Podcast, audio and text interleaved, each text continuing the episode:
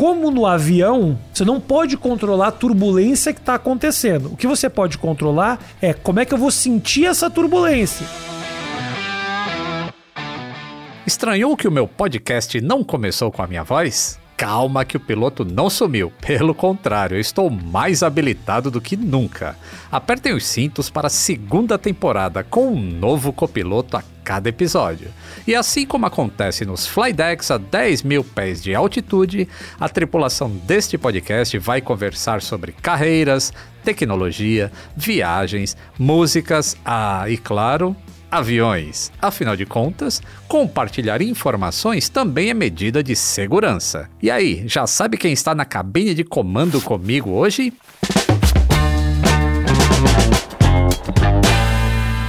Atenção passageiros, eu sou o comandante Lito Souza. Bem-vindos a bordo da segunda temporada. A cada voo, uma nova configuração de cabine para uma viagem divertida e restauradora. Pois é, minha vocação é consertar coisas. E um bom papo repara muita coisa, não é mesmo?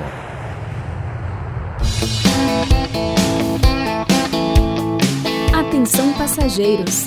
Ideias em modo avião.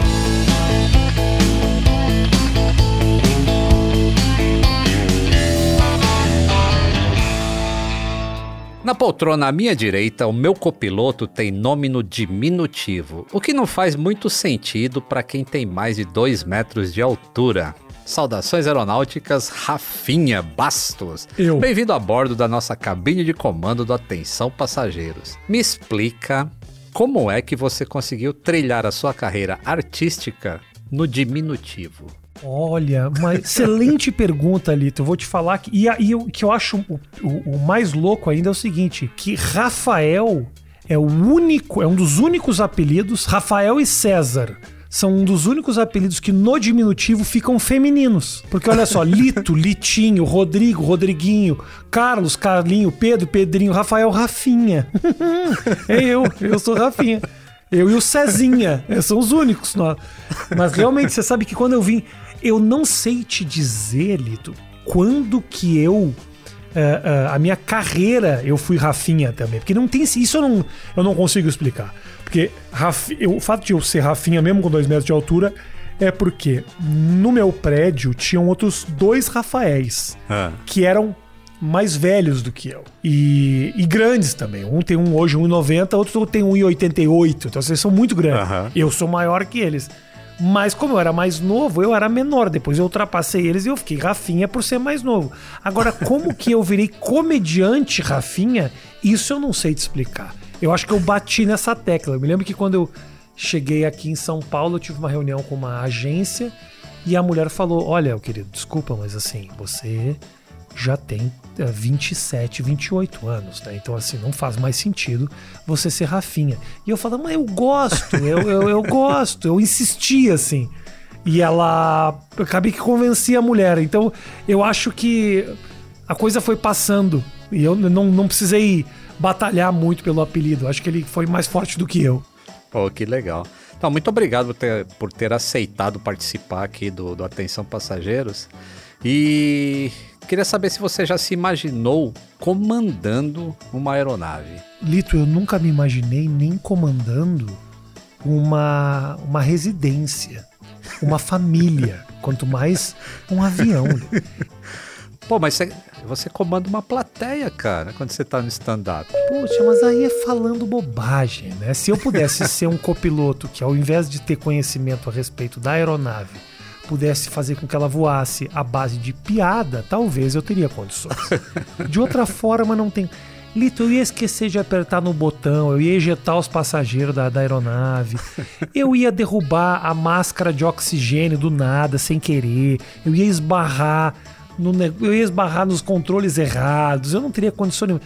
A minha vida profissional, Lito, foi marcada por muito, a não ser depois que eu virei comediante, obviamente, né? Mas até eu me assumir comediante era uma desgraça após a outra, assim. Eu não, eu não tenho condições de ter responsabilidades. Acho que é, o avião ele é muita responsabilidade.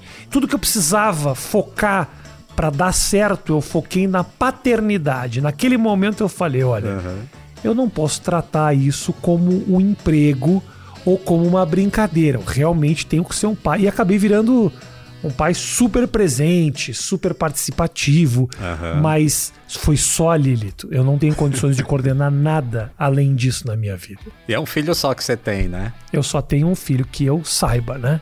A gente nunca sabe, né? Ele pode ser Registrado no espalhado. seu nome, é um Isso. só. Que me avisaram foi só esse, né? Mas talvez eu já passei perto muitas vezes de ter outros, mas até agora só um. Passei tão perto de ter outros que eu desconfiei até que eu fosse estéreo. Sou obrigado a te dizer isso aí. Aí no dia que aconteceu de eu ter o filho, eu falei: graças a Deus, eu, tá funcionando tudo bonitinho. Graças a Deus. Olha aí, que bom. E tudo bem que eu não tenho dois metros de altura como você. Isso é grande, isso é alto. Então, muita gente não imagina, eu sou alto também. É. Pro, pros padrões brasileiros, pelo menos, né? E você quer assustar pessoas altas assim, é falar pra elas que tem um corredor estreito de avião, né? É, isso. E aqueles assentos da econômica. E, pô, você viaja bastante. É. Agora deve estar viajando de primeira classe, eu imagino. Adoraria, Lito, adoraria, adoraria. Bah, seria um sonho. E você sofre pra viajar ali na econômica, cara? Cara, eu sofro demais, Lito. Eu sofro demais. Eu não tenho, por uma série de motivos, assim. Com certeza, por causa do espaço. Eu sou um cara que eu não sou apenas grande, eu sou um cara largo também, assim. Eu tenho ombro, né? Então isso é um negócio Aham. que é difícil. Eu sofro muito, viu, Lito? Sofro em viagens curtas, viagens longas, viagens médias. E é engraçado, né? Porque a gente acha que com o tempo o cara se habitua, mas ele nunca, o cara grande nunca se habitua ao sofrimento. Nunca. Não consigo mesmo. Assim. O meu sonho era que eu tivesse uma companhia aérea que falasse, Rafinha, nós vamos te patrocinar. E toda vez que você for, porque eu fico nesse trânsito, né, de Nova York pro Brasil, né? Porque eu tenho. Aham. Eu moro entre lá e aqui. Agora eu tô mais aqui por causa do negócio da pandemia. Mas agora, os últimos dois anos, eu fiquei nesse trânsito. Aham. Los Angeles, Brasil, depois Nova York, Brasil. Los Angeles, então, Lito, era muito Nossa. duro. Porque Los Angeles, assim, Los Angeles são. Se você pega um voo com uma escala, já é um voo de 15, 16 horas, assim. É, é. É duro. Se um voo direto dá 13 horas, 13 horas e meia, 14 horas.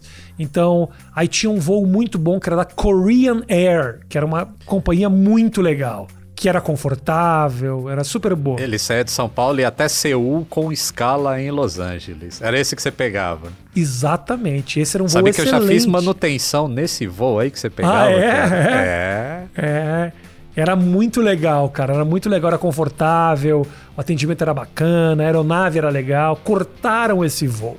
E aí a tortura foi cresceu, porque assim, quando você tira, não sei se faz sentido isso que eu tô falando, você pode me dizer.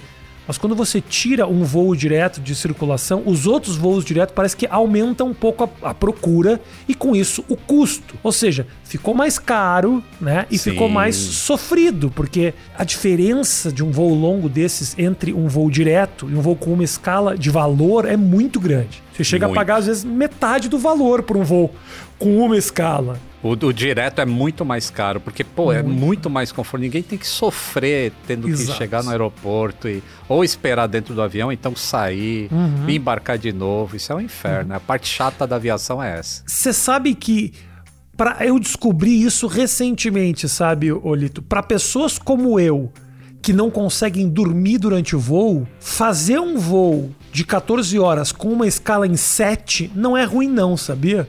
Ah, é? Você não dorme por quê? Eu não consigo, Lito. Eu não consigo. Que, com que. Aonde que. Um cara grande como eu, ele se, se encosta onde, Lito? Ah, tá. É por se sentir desconfortável que você não dorme, não é porque você não tem sono. Entendi. Porque assim, você fica um pouco aqui, aí você vai encostar pra cá, não dá. Porque os assentos hoje em dia, eles vêm no meio das costas, não é mais aquela coisa que você encosta a cabeça. É verdade. E aí você vai encostar. Às vezes eu durmo ah, abraçado na mesinha. e aí chega depois de uma hora, as costas estão tudo estourado. Eu já cheguei, cara, diversas vezes. Quando eu peguei, por exemplo, sei lá, voo com a minha ex-mulher e com meu filho, por exemplo, que a gente pegava aquelas fileiras de três, Ah. de deitar no chão. É o melhor, um lugar mais confortável para mim é deitado no chão da aeronave. Cara, tu sabe que uh, tem umas duas semanas eu botei no Twitter, um, eu tirei uma foto de um de um cartão de embarque, né, desses de segurança, cartão de segurança que fica na, no bolsinho do avião lá, uhum. e tinha o desenho de alguém dormindo embaixo de três fileiras e um X vermelho assim, ó. É. Não faça isso. Eu pensei, pô, mas quem é que faz isso? Eu. Descobri o cara que faz isso aí. Os, os cartões de aviso não existiam antes de eu fazer isso. Um dia e, pô, o cara me pegou e botou, falou: precisamos acrescentar uma informação aqui que não tem. E tu sabe que o chão do avião é sujo pra caramba, né? Mas e eu, Lito? eu tenho pena, eu tenho pena do chão do avião. Porque a mesma coisa que você tá falando para mim no podcast é tipo assim, você sabe como o chão do avião é sujo? O podcast do chão do avião tá falando, você sabe como aquele Rafinha é sujo, né? Entendeu? Então tá tudo bem. Muito bom, muito bom. Tá em casa, não tem problema. Tem gente que te conhece da TV e tem gente que começou a te seguir na internet. É, só que a sua formação é em jornalismo, né? Uhum. Muito por conta do basquete, que você também Isso. foi jogador de basquete. Uhum, então uhum. explica um pouquinho pra gente aí esses bastidores dessas rotas cheias de escalas. Assim. Como é que um cara que joga basquete ou estuda jornalismo. Conta só um, um resumo aí dessa história. Assim, eu me dediquei ao basquete até os 20 e quatro anos. Era basicamente o que eu queria fazer da minha vida, assim, o que eu fiz, o que eu curtia fazer. Durante um tempo ganhei ali alguma coisa, um dinheirinho para jogar e tal. Joguei profissionalmente alguns anos. Aqui no Brasil isso. Aqui no Brasil, isso, isso. Tá. Joguei fora, assim, competições, Israel, joguei um pouco universitário nos Estados Unidos, mas aí eu, no Brasil, eu joguei um pouquinho, assim, profissionalmente. Mas chegou num certo momento que, assim, financeiramente não, não, não valia a pena. Eu não sou bom o suficiente para ganhar um dinheiro legal jogando basquete, então eu falei, cara, preciso procurar uma outra atribuição aqui. Eu já fazia a faculdade de jornalismo, porque o meu sonho era trabalhar em transmissão esportiva.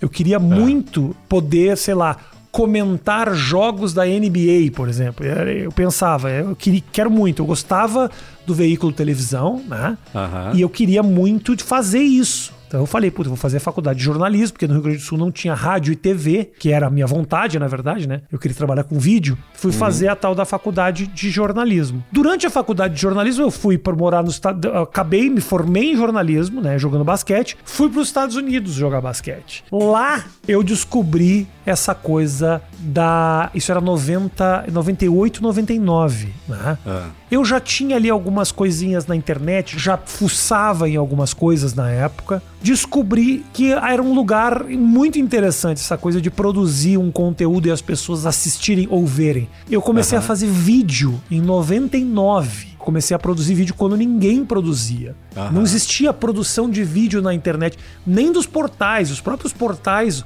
o Terra, o UOL, começaram a fazer vídeo lá para 2001, um ano, um ano depois que eu comecei a produzir. Então eu queria muito aprender a fazer vídeo na internet. Então eu comecei fuçando, brincando ali naquele universo com uma página pessoal. Uhum. Essa página pessoal, em algum momento, ela se popularizou. O povo descobriu que tinha um maluco de Porto Alegre que fazia vídeos de comédia numa época que ninguém fazia vídeo porque não tinha nem como assistir vídeo, né? Exato, é. 99, acho que o YouTube nem era YouTube, era, era um outro era uma outra empresa. Não existia, não existia, não existia. nada do gênero.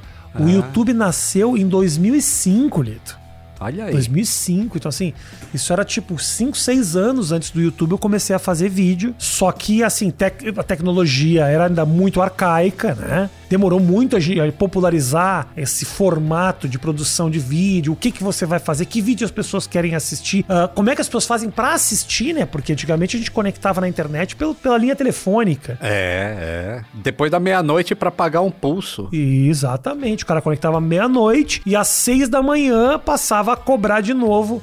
Então, assim, o que, diga-se de passagem, destruiu o meu sono pros próximos até hoje. Basicamente hoje tenho 45 anos e aos em 98, 99 a gente fazia isso, né? Conectava pela linha telefônica e desde lá meu relógio biológico já era. Então, foi isso, eu comecei a brincar nesse lugar que é a internet, assim, fazendo vídeo. Obviamente depois surgiram oportunidades para fazer coisas em televisão, oportunidades que eu não tinha como desperdiçar, porque eram boas financeiramente e a exposição era muito grande ainda da televisão, né? Aham. Não tem isso que a gente faz hoje, de, pô, bater um papo. Você foi lá no meu podcast, quando 300 mil pessoas assistiram, 350 Aham. mil pessoas assistiram. Era assim, era, era muito limitado, né? Não, né? não, era, Sim. não era uma carreira isso. Isso foi amadurecendo. E o YouTube é muito importante nesse processo, né? Porque o YouTube ele fez com que a galera profissionalizasse a produção de conteúdo. Então hoje eu tô muito focado fazendo isso. Depois de passagem em diversos lugares, o YouTube sempre foi um lugar muito legal e muito seguro pra mim. Então eu nunca parei de produzir ali. Bom, a gente pode definir como um comunicador. Qual que foi o teu voo mais turbulento nos meios de comunicação? Olha, o Lito, a televisão ela te joga para um público muito plural, né? E às vezes um público que não buscou você. Ao contrário da internet, que você liga o computador, e o que, que você vê quando você liga o computador? Uma área de trabalho. Você que escolhe o que você vai fazer. Na televisão, a televisão não é ativa. A televisão é passiva. Você liga e já tem um cara vomitando informação ali. Você vai buscando alguma coisa. Você é, é- é minimamente ativa, mas assim, volta e meia, o cara tá assistindo um jornal, aparece você do nada, se comunicando. Ou o cara gosta de alguém que tá junto com você, não necessariamente de você. Então eu atingi muita gente que não tava necessariamente ali porque me seguia, porque me curtia, porque queria ouvir o que eu tava falando. E eu sinto também que eu não me permiti me adaptar muito bem a essa linguagem um pouco mais popular, a essa coisa mais. ah, essa coisa mais ge- geral, assim, né? Que atinge classe A, B, C, D, E, mulher, homem, mas todo mundo tá conectado naquilo. Eu acho que eu fui um pouco ah, teimoso, mas essa teimosia, né? Querendo fazer o que eu acreditava, o que eu achava que era certo. Obviamente isso se paga um preço muito alto, porque você tá ali com patrocínios, com marcas, com outras responsabilidades e outras, outros objetivos. Às vezes o objetivo da emissora é político, não é necessariamente transgressor, nem nada disso. Eles estão ali para ganhar dinheiro e para ter influência no país. Então um louco como eu que entra naquele veículo vira meio que uma ameaça, assim, sabe? Eu não sou nenhum louco, não é isso, mas eu sou um cara que eu faço o que eu acredito. Então, eu tenho uma questão assim, eu tenho dificuldade de me adaptar ao sistema. E assim, ah, isso fez com que, obviamente, eu hoje tivesse um público muito grande. Muito grande que me, que me acompanha, que me Que se identifica com essa posição. que se identifica com essa posição, que, que me sente como um cara autêntico, que fala o que pensa. Mas por outro lado, também, obviamente, eu pago um preço de perder muitas, muitas oportunidades profissionais por causa disso. Mas sou muito tranquilo com isso. Assim, eu sei o que, que eu perco e sei o quanto eu ganho, mas o que pra mim sempre.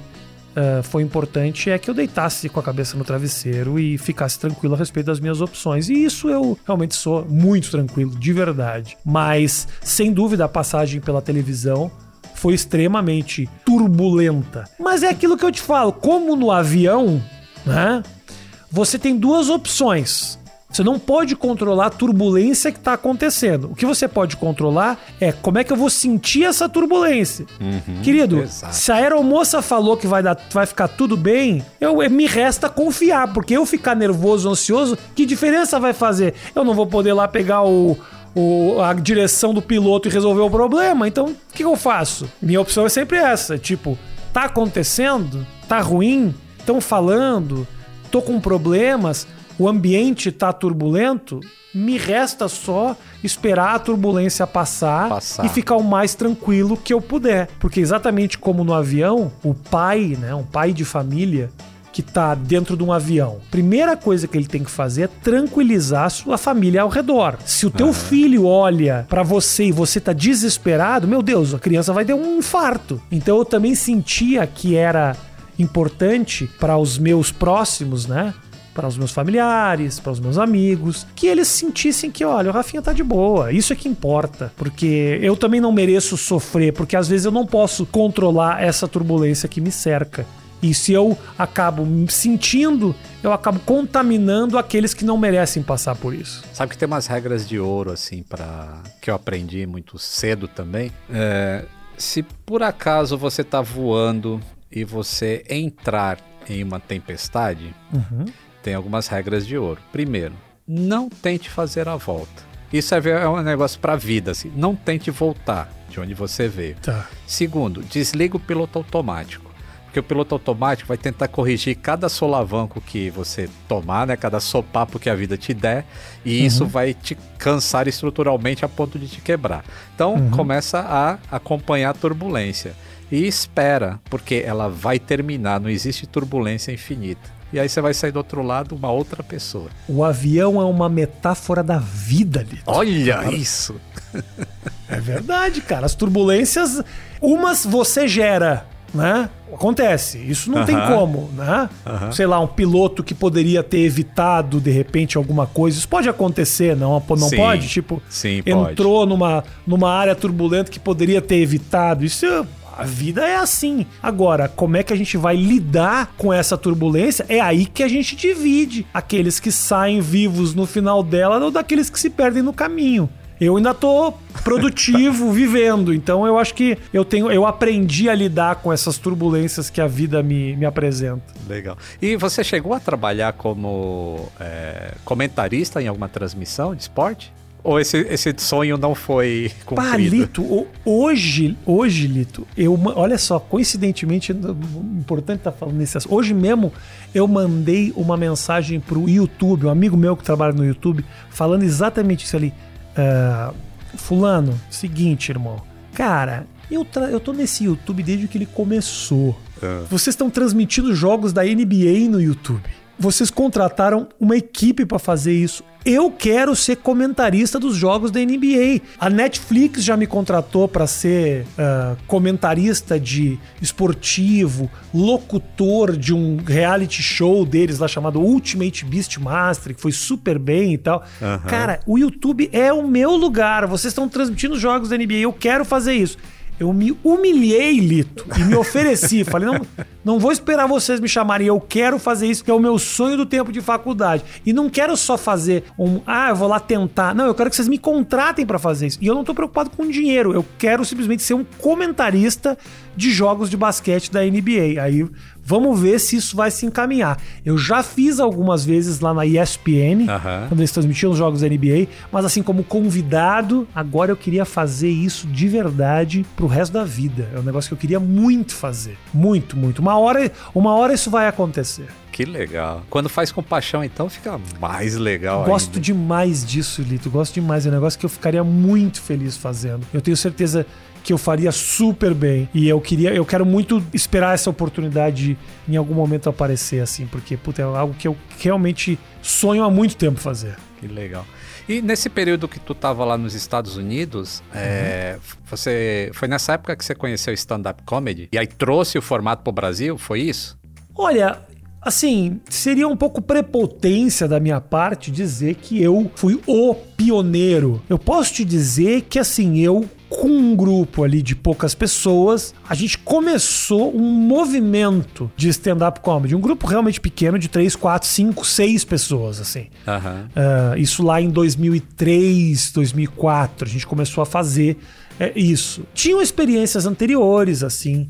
ah, Chico Anísio, o Jô Soares, o Zé Vasconcelos, Sérgio Rabelo, são caras mais antigos e tudo mais, que faziam uma coisa mais one-man show. Não era conhecido como stand-up comedy e não era um movimento de grupos, né? Porque a gente começou isso de uma maneira muito. ah, a, a grande. O diferencial era a pessoa ia assistir o show e via três, quatro, cinco pessoas diferentes. Isso não existia. Aham. Foi algo que eu vi nos Estados Unidos e fiquei maravilhado, assim. Então foi realmente nessa vinda para o Brasil dos Estados Unidos, quando eu assisti aquilo, eu falei, cara, eu quero muito conhecer uma turma para um dia fazer isso. E foi assim, a gente começou de maneira super experimental, fazendo show para 5, 6, 10 pessoas, não ia praticamente ninguém. Às vezes tinha mais gente se apresentando do que gente assistindo. Foi realmente assim, um trabalho de formiguinha, assim, construindo esse negócio até o momento que chega o YouTube, né? E depois o CQC, por exemplo, Aham. e rola essa virada, que aquilo que era uma, uma, uma- um teste, que era um projeto experimental, começa a tomar uma força e encontrar público, principalmente com o advento do YouTube. O YouTube ajudou muito nesse sentido, porque o YouTube tinha muito a cara da stand-up comedy, porque eram vídeos rápidos, de um minuto e meio, dois minutos, com muita piada Aham. e coisas que você nunca ouviu, porque no stand-up comedy a gente faz o que a gente escreve, né? Então, assim, não era nada Inéditas, né? Piadas inéditas. inéditas. Não era como, por exemplo, sei lá, o Ari Toledo, que é um cara que eu sou muito fã, mas o Ari Toledo é um contador de piadas. Uhum. Se você pega um livro de piada, tem umas piadas que o Ari Toledo conta. Nós não. Tudo que a gente faz ali é algo que a gente mesmo desenvolveu. Então era algo muito único, muito exclusivo. E a galera acabou se identificando, que deu nascer, que deu força para o começo desse movimento. Assim. Qual que é a principal diferença do humor daquela época pro, pra fazer humor hoje? Cara, ah, no começo, né, eu era um cara desconhecido. Então, quando eu comecei a fazer, tudo era muito novo. Quando a turma me descobriu, era algo fresco, era algo único, algo que é, pô, que esse cara tá mudando a maneira de fazer esse tipo de comédia. O cara tá levando pro teatro algo que a gente não tá acostumado a ver. Tudo, eu tinha uma liberdade que eu ah, que era incrível. Eu continuo tendo essa liberdade, mas eu tenho que lutar por ela. E isso é um saco. Só isso. Só isso que mudou. Tá. Porque a minha cabeça pensa muito ah, ah, como daquela forma. Eu ainda corro muitos riscos. Mas realmente, assim, eu sinto que eu tenho que lutar pra correr esses riscos. Enquanto naquele momento, qualquer risco era tipo, putz, cara é. Que legal, que bom ouvir isso, que, que coisa nova, que coisa diferente. Hoje em dia não, hoje em dia tem um. Sabe, com. com todo mundo tem condições de opinar. ah, Todo mundo tem lá os seus Facebooks, os seus Twitters, o que eu acho maravilhoso, acho ótimo que opinem. Mas criam-se movimentos que daqui a pouco sai matéria na, na imprensa falando fulano de tal faz piada e desagrada a internet. Essas coisas que você tem que estar. é isso que eu tô te falei. As turbulências que você tem que se manter muito firme, porque senão você acaba se rendendo a essas repercussões a princípio negativas. E aí você começa a querer agradar. E isso é o fim de qualquer comediante, querer agradar o público. O público às vezes precisa ser um pouco chacoalhado, você precisa incomodar um pouquinho. Eu penso dessa forma, assim. Então são riscos que eu, ah, ah, que eu voluntariamente compro e assumo. Naquele momento, obviamente, tudo era muito novo e tudo era do caralho, assim, sabe? Tudo era, nossa, que lindo, que ótimo, olha que legal que ele tá fazendo. Então, é um processo de adaptação, assim, mas eu continuo sendo muito aquele cara ainda. E você falou agora há pouco que jogando como profissional você não foi grande coisa. Não fui. Mas a gente achou, a gente achou a manchete interessante. Ela fala assim: ó, Ok. Rafinha Bastos foi melhor que Varejão em jogo profissional. Você lembra disso? Eu lembro disso. Você lembra desse jogo? Essa manchete, ela tá um pouco exagerada.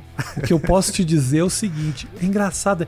O Anderson Varejão. Você conhece o Anderson? Você sabe quem é o Anderson Varejão? O Anderson Varejão é um dos maiores jogadores da história do país. Assim, cara que teve uma passagem na NBA incrível, jogou ao lado do LeBron James e tal. E uma das grandes, ah, uma das grandes características dele é o posicionamento da defesa. É um cara que cava muita falta de ataque. Falta de ataque é o seguinte: quando um jogador vai pra cima de você, você tá posicionado naquele lugar antes, ele cai em cima de você e isso ele faz falta. O teu time recupera a posse de bola. Ele é um especialista nisso. Quando o Anderson Varejão jogou contra mim, ele devia ter uns 20 anos. Nem isso, nem isso. 19 anos. E eu me lembro que eu cavei quatro faltas de ataque do Anderson Varejão. Olha Ou seja, talvez, Lito, ele tenha aprendido comigo. talvez aquele dia frustrante na vida dele tenha ensinado pra ele uma lição. Então eu me lembro desse dia assim, jogou, jogou, joguei contra o Nenê, que era da também jogou na NBA, joguei com uma, uma galera, o Oscar, contra, né? Mas eu não tinha metade do talento que esses caras têm, assim. Eu fui até onde eu pude. Esse que é o negócio. Eu vou... É isso, Lito. Eu, eu, Se eu meto a minha cabeça num negócio, eu quero estar tá nas cabeças, assim. Ah. Mesmo que talvez eu nem tivesse bola pra isso. Não era o pior jogador do Brasil, obviamente, jogava direitinho. Não naquele nível, né? Não naquele nível, como na stand-up comedy. Eu fiz stand-up comedy aqui no Brasil, mandei, virei um dos principais nomes aqui da, da- desse tipo de comédia. Falei, quero me desafiar. E aí fui para os Estados Unidos tentar fazer do lado dos caras que estão fazendo isso há 40, 50 anos, assim.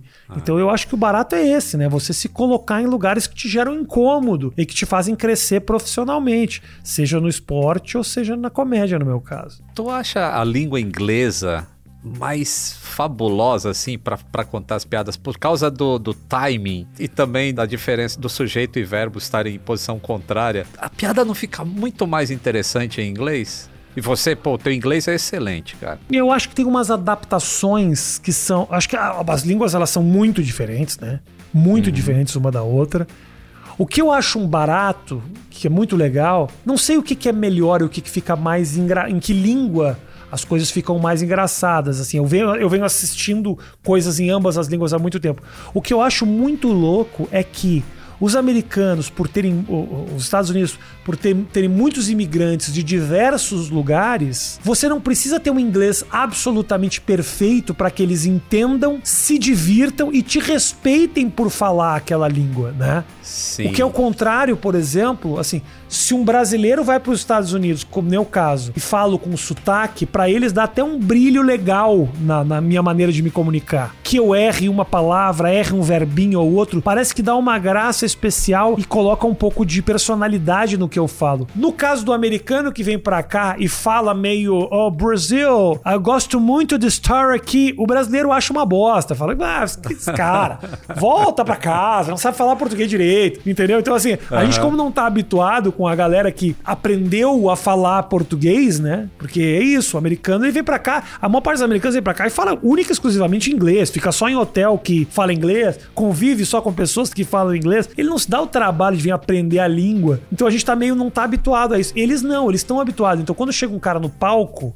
com sotaque ou com inglês não absolutamente impecável, eles super compram e até gostam do fato de, poxa, eu tô tra- o cara tá trazendo uma perspectiva de outro lugar pra a nossa realidade. Isso é muito legal. Legal. Muito bacana. Legal. Bom, mas se faltou sucesso ou, sei lá, jogar muito bem na NBA, a gente não pode dizer o mesmo das mídias sociais, que você foi campeão aí. E, aliás, em 2011 você foi eleito pelo The New York Times como a personalidade mais influente do Twitter no mundo.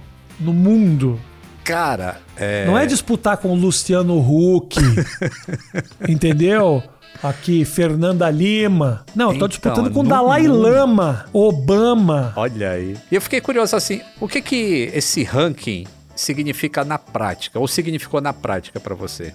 Melhores oportunidades de negócios? Ah, isso, isso sim, com certeza, com certeza. É louco, né? Porque o 2011 foi um ano muito conturbado. Foi o ano que eu saí da televisão a primeira vez, foi o ano que eu lancei meu primeiro show solo, foi o ano que saiu esse título e foi o ano que eu comecei essa tentativa, essa peregrinação, né, em terras americanas. Eu recebi uma oportunidade muito legal, porque assim sai uma matéria com meu nome estampando o New York Times, uma matéria de duas páginas no caderno, que acho que se não me engano foi capa de, do caderno de cultura de domingo do New York Times. E numa época as pessoas Muita gente não sabe disso, mas antigamente os jornais eles vinham no papel. É muito louco isso. As pessoas não sabem disso. Papel. A pessoa recebia, tinha um cara que atirava o papel dentro do, da- da- do seu terreno e o seu cachorro às vezes comia. Era muito louco. É uma época que o pessoal não sabe disso, Lito. O pessoal jovem não tá É, ligado. não sabe. Hoje é só tablet, na época era papelzão mesmo. E aí saiu no caderno lá de, de cultura e num, do mesmo dia eu já comecei a receber um monte de correspondência de pessoas de lá querendo me conhecer. Produtoras eh, de vídeo, gravadoras, ah, estúdios. Empresários, agências. E eu passei nessa hora já. Eu fui para os Estados Unidos assim. Saiu a matéria no New York Times. Dois dias depois eu estava em Los Angeles lá. Eu passei a ser representado por uma agência lá chamada WME, Aham. que, que se chama William Morris, que é uma das maiores agências de atores dos Estados Unidos. Tive muita reunião com muita gente legal, em produtoras bacanas. Jack Black, o Adam Sandler, Ben Stiller. Eu conheci uma turma Conheci esses caras tudo, assim. E foi muito louco, porque me deu uma oportunidade de conhecer caras que eu admiro há muito tempo. E falei, pô, eu acho que eu tenho condições de fazer alguma coisa nessa terra aqui. Ainda não tava pensando no stand-up na época, eu vinha fazer stand-up agora só 2018, né? Que eu Aham. comecei realmente. Eu já fui, me mudei para os Estados Unidos e falei: é o seguinte. Eu vou me focar nisso. Eu vou fazer stand-up. Eu vou subir no palco e vou tentar criar uma carreira, ou pelo menos eu vou fazer uma, uma história aqui na stand-up comedy. Mas na época era isso. Foi uma oportunidade muito legal, muito legal de conhecer muita gente bacana, de ter encontros muito, muito inesperados e conhecer um pouco do entretenimento, da indústria do entretenimento nos Estados Unidos, assim, que foi uma, uma loucura. Mas foi muito legal. E é interessante que é, o Twitter é a rede social que eu mais gosto.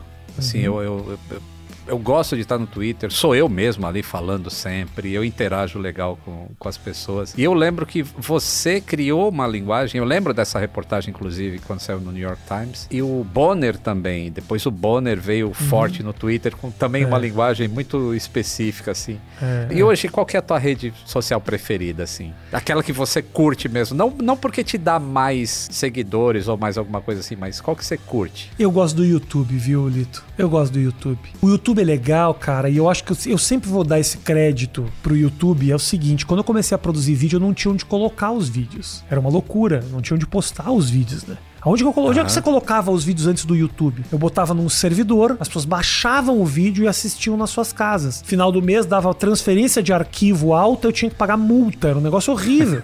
eu nunca sabia. Eu torcia para meus vídeos não fazerem sucesso para que eu não precisa, para que eu não me complicasse financeiramente. Era mais ou menos isso. Com o surgimento do YouTube, apareceu um lugar aonde eu podia inventar as maiores loucuras e colocar ali e o público me descobria naquele ambiente. Então, a minha trajetória profissional, ela cruza com o YouTube em diversos momentos. Hoje, por exemplo, fazendo lá o meu Mais Que Oito Minutos, é a única rede ainda no Brasil que distribui faturamento. Tem lá os canais É. do Facebook, alguns que ganham, mas é muito pouco. Não, o YouTube é organizado. Não são Qualquer um transparentes, né? Esses outros não são transparentes. transparentes. Qualquer um que entra no YouTube, se tiver alguns acessos, já passa a ser sócio do YouTube, né? Você é parceiro do YouTube, você começa a produzir o seu conteúdo. O YouTube deu muita oportunidade, ah, Lito, para muita gente criativa de verdade que não tinha lugar aonde escoar essa criatividade. Então eu sou muito grato ao YouTube. E aí eu, eu fico meio bravo quando tem gente que reclama: ah, o YouTube não distribui meus vídeos, eu não sei o que, que tá acontecendo. Aí vai lá a molecada toda xingar. Meu irmão, você não sabe como era difícil na minha época, não tinha nem onde colocar o vídeo. Só o fato de haver um lugar onde qualquer um pode assistir o teu conteúdo já é algo incrível, assim. Então, eu gosto muito do Twitter. Eh, eu tenho lá qua- 11 milhões e meio de seguidores no, no- no Twitter, mas o YouTube eu tenho condições de me expressar mais, não tem limite, né? Eu, eu jogo ali programas de uma hora e meia, uma hora e quarenta às vezes, e as pessoas assistem. Então é uma rede que eu, eu devo muito ao YouTube, muito de verdade.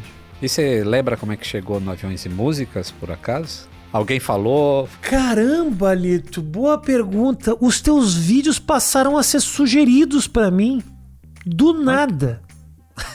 Do na... Nunca tive nenhum interesse em aviação, nada. E aí começou. E aí eu me lembro que eu fiquei muito. Eu assisti uma série, gostei, eu gosto muito do teu conteúdo. Eu tava assistindo e eu ficava muito em dúvida o que que era o negócio da música. Que eu falava, música. mas esse homem só fala de aviação e aí tem que esse negócio da música. Aí você me explicou que no começo era a música, que foi migrando Aham. um pouco e tal. Mas eu fiquei muito curioso pra falar, mas vem cá, será que a música é algo que ele tá preparando pro futuro? Ou será que ele é um aviador que toca aí um bandolim, um pandeiro, alguma coisa? Durante o voo. durante o voo. Ele é aqueles, aquelas aeromoça piadista, sabe? O- os piloto piadista que gosta de. que quer fazer um sambinha pra galera. Qual é que é o negócio?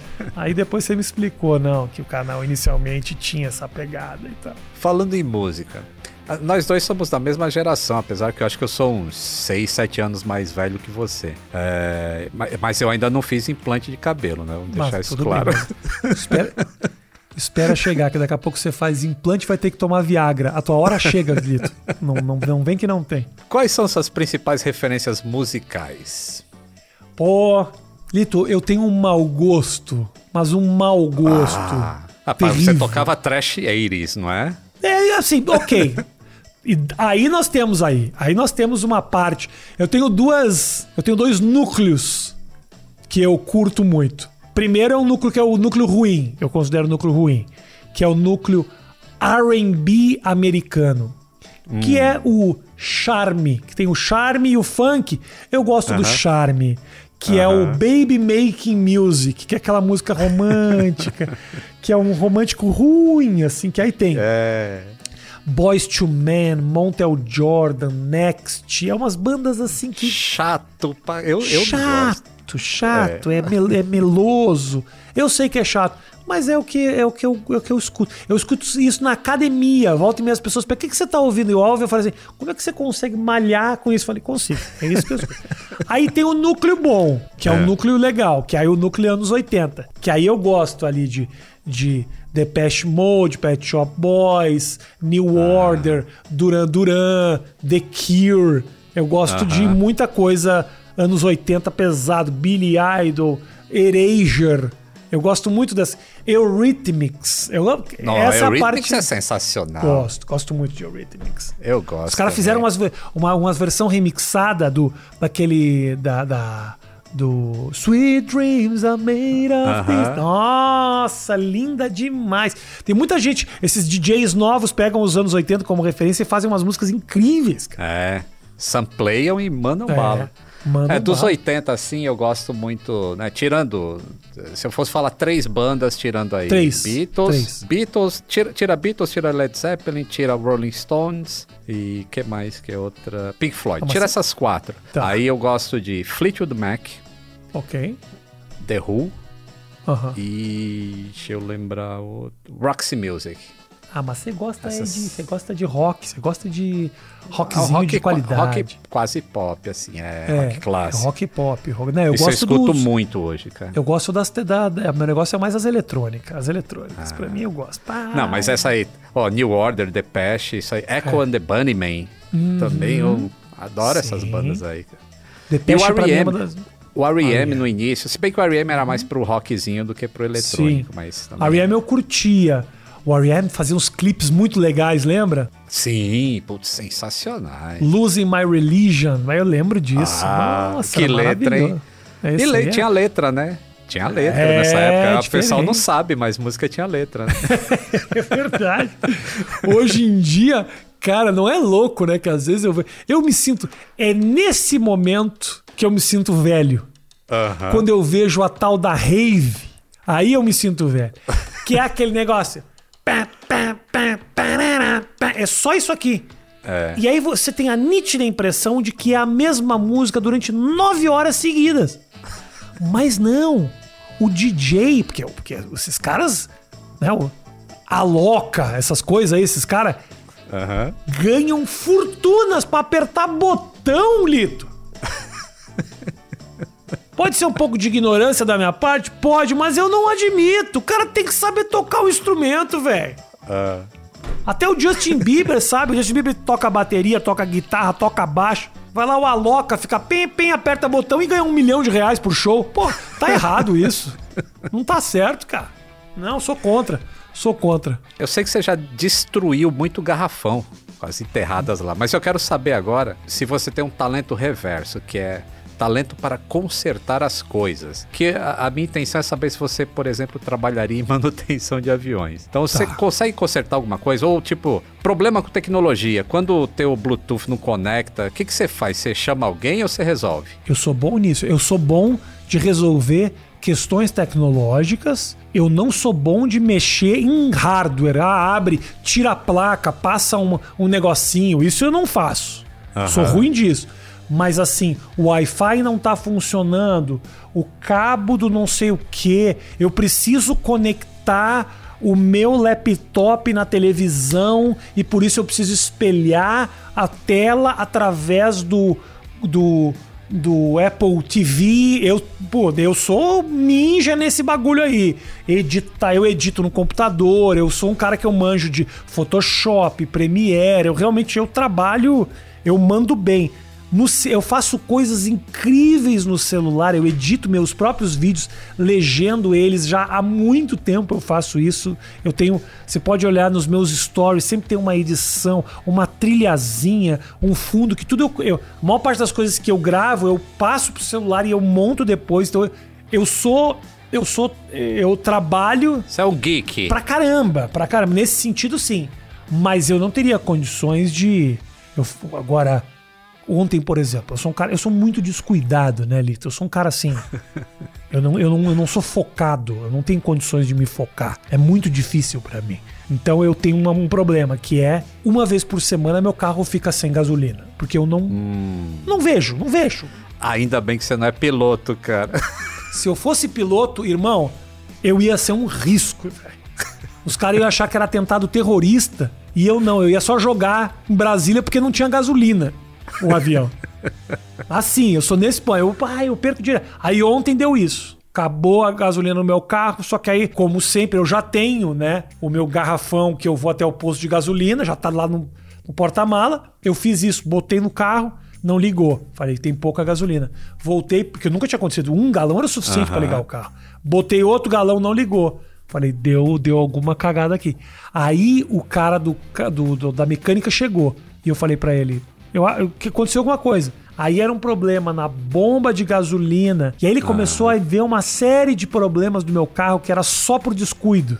Era porque Rafael, teu carro tá estragando o motor por causa do óleo. Rafael, teu carro tá estragando a bomba de gasolina porque você sempre deixa na reserva. Rafael, não sei o quê. então assim, eu não sei consertar nada, eu só sei estragar. Mas se você permite que eu mexa no programa, No software. é, eu sou rei do software e sou uma negação no, no hardware. Você manja de mecânica, mas você manja também de tecnologia também? Manjo, eu que monto meus próprios computadores desde 1994. 94 eu montei o primeiro computador. Assim, comprava as, compro até hoje as placas, memória, processador, monto, faço toda a tunagem dele para jogar Flight Simulator. Opa. E isso aí eu manjo. E tem um simulador de voo grande aqui. Você curte jogar? Curto e vou, vou começar a fazer uns streams aí na Twitch, agora que eu vou ficar com mais Legal. tempo livre. Vou Boa. streamar na Twitch aí uns passeios de Flight Simulator, aí, ensinar a Que garotada. legal. E no Flight Simulator você consegue ver as cidades e tal, assim, ou não? Tudo, essa última versão do Flight Simulator que, que foi feita aí é as real as it gets mesmo. Assim, Ah. é, é o- é o mundo inteiro. A base de dados é o mapa Bings da Microsoft, só que renderizado em 3D. Então, tipo, você põe o teu avião lá em Bagé, se tem uma pistinha lá numa fazenda, vai ter uma pistinha lá no simulador também, entendeu? Uau. É tudo assim. E, e tem, tem barulho de água. Se tá ventando muito, você vai ver ondas no mar no sentido que tá ventando. É um e aí tem, por fabuloso. exemplo, tem controle de voo, assim, também? Ó, tem um avião aqui e tal. Rola isso ou não? É, você só voa Rola. e desce onde você quer. Não, então tem duas maneiras de jogar. Uma é você offline total, mas com os voos das outras empresas em tempo real. Ele pega um banco de dados, então tipo Gol 123 está voando às 3 horas da tarde. Você está simulando às 3 horas da tarde naquela Uhum. rota, vai passar um voo lá e vai estar escrito assim, Gol, não sei o que lá, não sei o que lá. Entendi, caramba. Esse é o modo offline. No modo online, e aí você pode juntar um servidor, chamar uma galera, fazer revoada, e um consegue ver o avião do outro, fazer manobra. É um negócio Que muito legal, cara. Que legal, Muito que legal. A atual geração não entende mais o conceito de saudade. Não existe mais saudade como existia quando eu era criança. Mas não, não é nem isso. Quando eu fui morar nos Estados Unidos jogar basquete, Lito, eu consegui um computador que tinha uma câmera. E aí eu consegui me conectar num servidor que era uma vez por semana só que eu conseguia um espaço. Aí meu pai se conectava e ele conseguia ver a minha imagem. Olha. Mas eu não- ele, não, ele não passava a minha imagem, porque no Brasil não tinha webcam na época. Uhum. Ele conseguia ver mais. Muito ruim, quadriculado. Hoje, cara, eu pego o meu telefone, eu dou um toque. Meu filho, que tá nos Estados Unidos. Nos Estados Unidos, eu tava morando em Nova York. Meu filho tinha um problema. Pai, não consigo a senha do não sei o quê. Ele pegava, mostra, eu fazia tema de casa com ele, ele mostrava, ó pai, o cálculo matemático. Eu falo, 9 em cima, 2 embaixo. Sensacional. Não, e é um custo zero, né, cara? Porque nós estamos conectados na internet. Zero, não, é. você não paga nada por isso. Não é como na minha época, que eu era criança, que a gente ia pra praia né? E meu pai ficava em Porto Alegre. A praia ficava ali a uma hora. Para falar com meu pai, a gente tinha que, a cada dois dias, ir para um orelhão público que tinha uma fila gigantesca, Puta, botar uma disso. ficha. Botar uma ficha para poder ligar. É, que durava três minutos. Hoje em dia, cara, se dá um toque, o cara tá ali. Em altíssima definição. Eu lembro quando passava aquele. aquele as panteras, aí tinha o o cara que era o, o, o chefe Charlie. que aparecia no... Isso, o Charlie. o Charlie. O Charlie aparecia numa televisão. Aí você falava: será que um dia a gente vai conseguir se comunicar com a televisão? Irmão, hoje. E chegou, hein? Hoje nós estamos fazendo live para 150 mil pessoas assistindo você ao vivo, fazer o que você quiser. É uma loucura isso, cara. As pessoas não param Acho que a gente subestima muito uh, o que está acontecendo. É muito foda o que está acontecendo. Opa, temos uma chamada do Boletim do Tempo.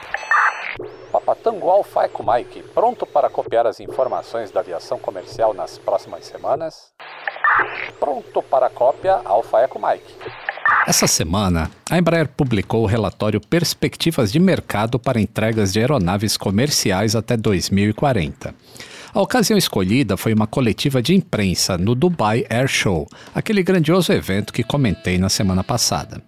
Esse tipo de documento, chamado na indústria de Market Outlook, identifica as tendências de consumo de um determinado segmento e determina estratégias de mercado.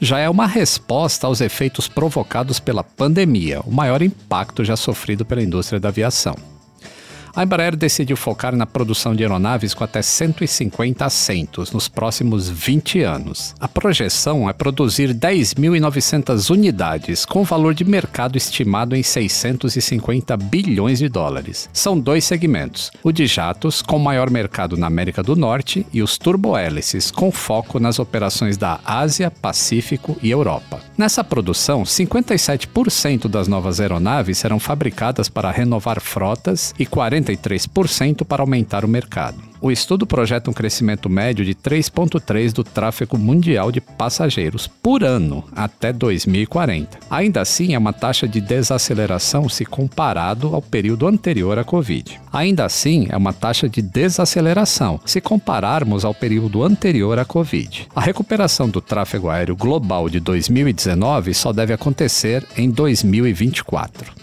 Esse índice de crescimento é conhecido no jargão aeronáutico como RPK, sigla em inglês para receita de passageiros por quilômetro. O RPK é calculado a cada voo, multiplicando o número de passageiros pagantes por distância percorrida em cada etapa. O relatório da Embraer também estabeleceu três tendências externas que afetam a demanda de passageiros. O primeiro é bem óbvio: a agenda ambiental. Aumentou a demanda das empresas pela aquisição de frotas com maior eficiência de combustível. O segundo continua óbvio: digitalização. A pandemia acelerou os processos tecnológicos. É o caso do home office. O impacto é direto nas companhias aéreas. As pessoas viajam menos a trabalho. As viagens empresariais sempre geraram as maiores receitas. O transporte aéreo também precisa se adaptar à nova distribuição das populações, cada vez menos concentradas. E por último, a regionalização. A estratégia é concentrar as linhas de produção de uma aeronave no mesmo polo, evitando interrupções na cadeia produtiva produtiva, por atraso ou falhas de fornecedores. Agora vamos às notícias ponte aérea, aquelas curtinhas. Ainda no Dubai Air Show, o maior avião bimotor comercial da história, o Boeing 777X, fez sua estreia internacional, com o modelo de matrícula November 779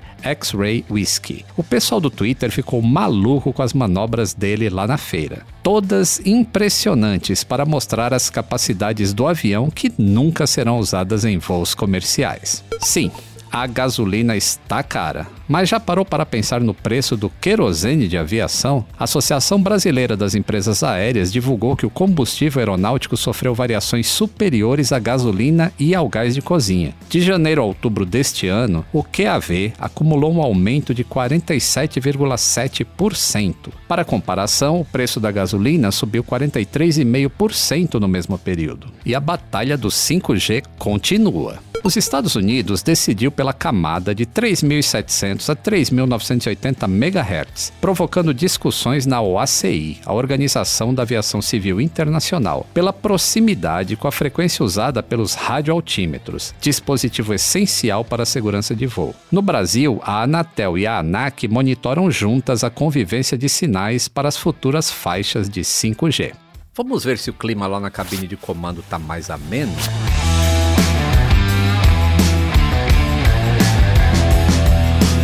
Estamos de volta à cabine. Rafinha, e você, tá numa fase mais turbulenta ou tá voando em céu de brigadeiro? Bah, mas em céu de brigadeiro demais. Demais. Nossa senhora, só quero tranquilidade agora ali. Já me já tive muita tô, tô velho demais. Já perdi meu cabelo, já fiz o transplante, não quero estragar esse investimento financeiro que eu fiz aí. Tô muito tranquilo, fazendo os meus shows no teatro e produzindo meu conteúdo na internet da minha forma, assim, sabe? Eu cheguei num momento da minha carreira que quem gosta de mim gosta. Quem não gosta já teve a oportunidade de não gostar e de teve a oportunidade de gostar e não gostou. Então assim, eu não tô precisando convencer mais ninguém de que eu sou bacana. Então assim, vida que segue, eu faço as coisas do jeito que eu acredito e tem muita gente que tá do meu lado nisso. Então eu não tô muito tranquilo, muito. Ter mais experiência dá uma paz da gente, Sim, não dá? sim. Espírito. Filho, filho, Lito. Você tem filho, Lito? Eu tenho dois anos e meio. Tá aí, ó.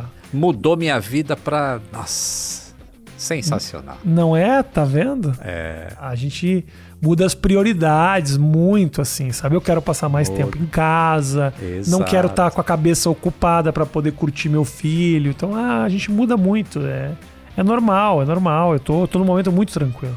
Que bom. Atenção, passageiros. Vamos iniciar o nosso procedimento de descida. Sente-se ainda mais confortável e aumente o volume do seu som. Copiloto Rafinha, nosso Sim. papo está chegando ao fim. Ó. em qual aeroporto que você gostaria de estar pousando agora? Agora, nesse momento, no aeroporto da, de Nova York, né, cara? JFK. Porque JFK. eu tô nessa. Eu tô nessa, nessa função de ida e volta para Nova York. Eu não tô conseguindo voltar agora por causa do meu visto. Eu preciso renovar meu visto. Parece que em novembro acaba esse bloqueio lá dos Estados Unidos. E eu vou poder seguir no meu plano que eu tava nesse plano que eu tava investindo já desde 2018 de criar uma sementinha fora do país aí do, da, da minha comédia. Então eu ainda sinto que eu tenho coisa pra fazer por lá e não vejo a hora de poder investir nisso. E você é do tipo que sabe que avião que está embarcando ou você simplesmente senta e vai Você embora? fala o modelo do avião? É, se é um Boeing 777, se é um Airbus A350. Ninguém sabe isso. E tem gente que gosta de saber o modelo do avião quando vai entrar nele, Li. Tem, pior que tem. Tem os aficionados por aviação. É mesmo? Cara, não, não sei, não sei. Eu sou sempre surpreendido com, com o tamanho da aeronave. Eu nunca sei qual é o tamanho da aeronave que eu tô me metendo. Aham. E essas aeronaves estão diminuindo cada vez mais.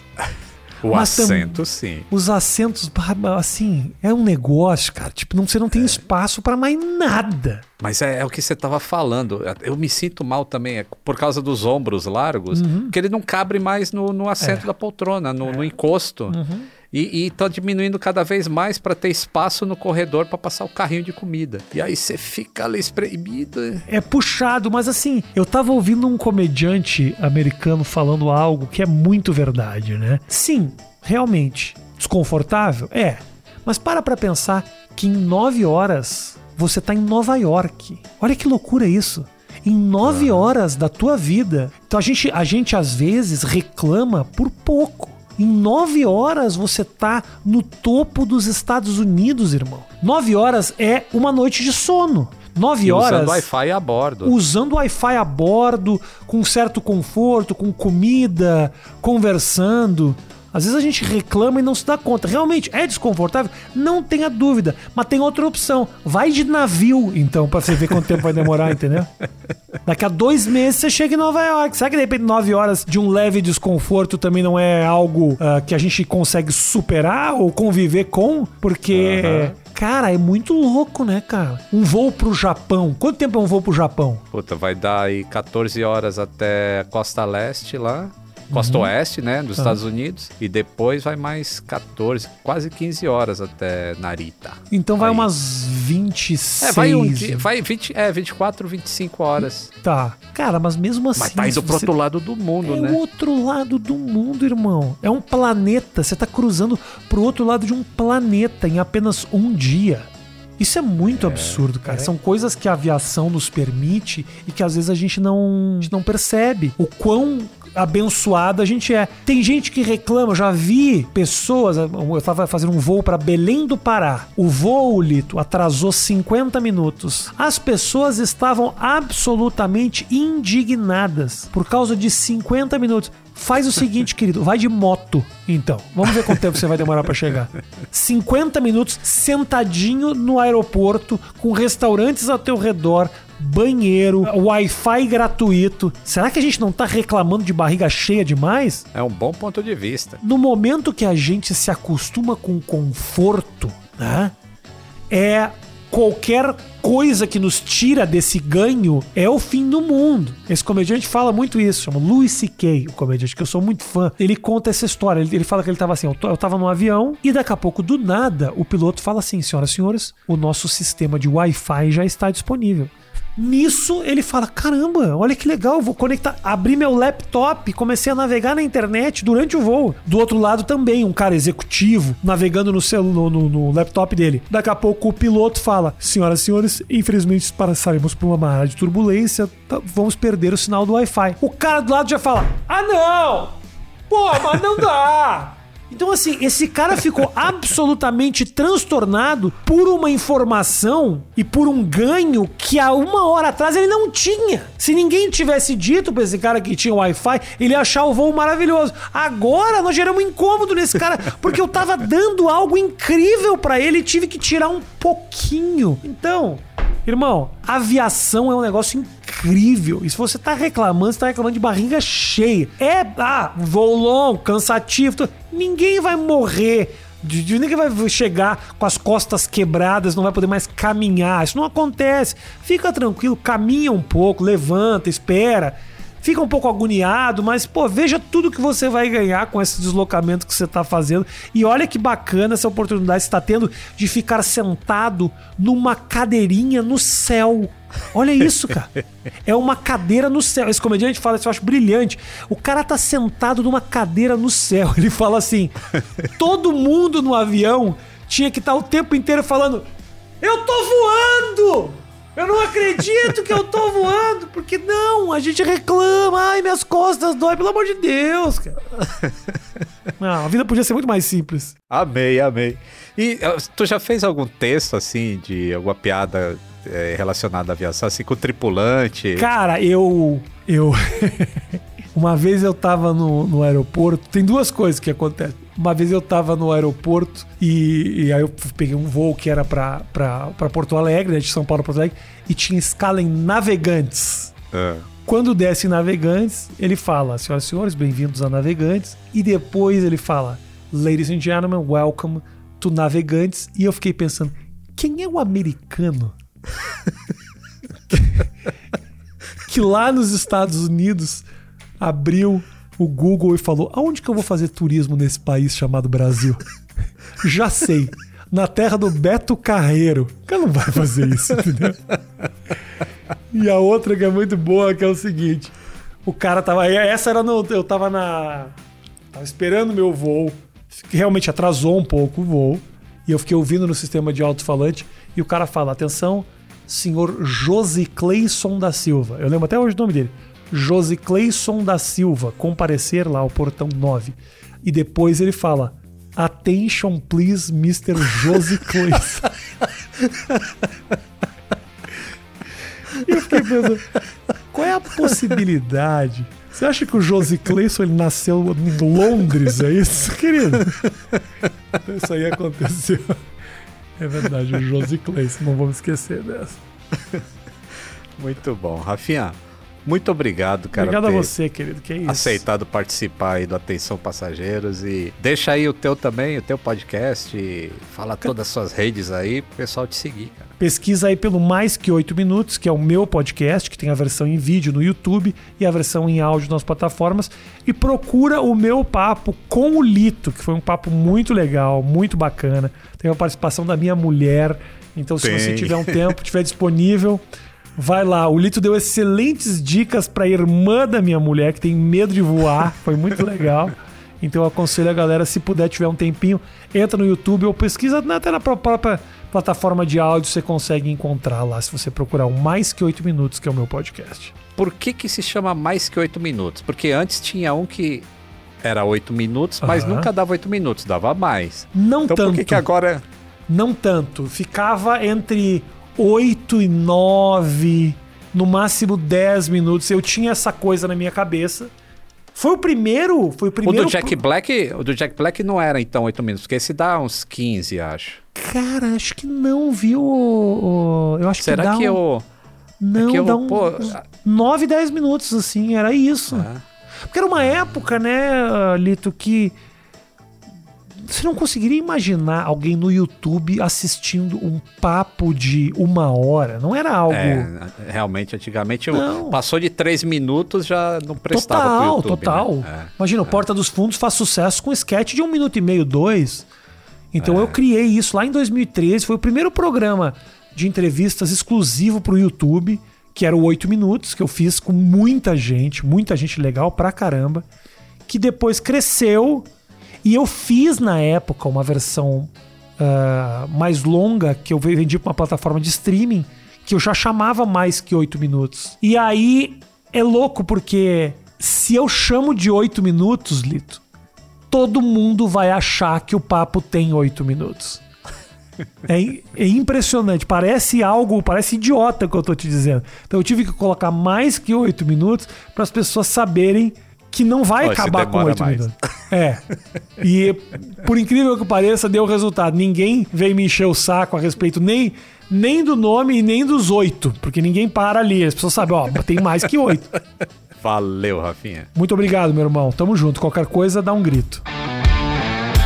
Atenção, passageiros, chegamos ao nosso destino. Toda quinta-feira, um novo voo te aguardando no Globoplay e em todas as plataformas de áudio digital. Antes de desembarcar, não se esqueça de seguir o podcast no Spotify ou na Amazon Music, assinar na Apple Podcasts, se inscrever no Google Podcasts e Castbox ou favoritar na Deezer. Assim você não perde o check-in para o próximo Atenção Passageiros. Para mais histórias de aviação, me encontre no YouTube, Instagram, Twitter ou TikTok, sempre como Aviões e Músicas.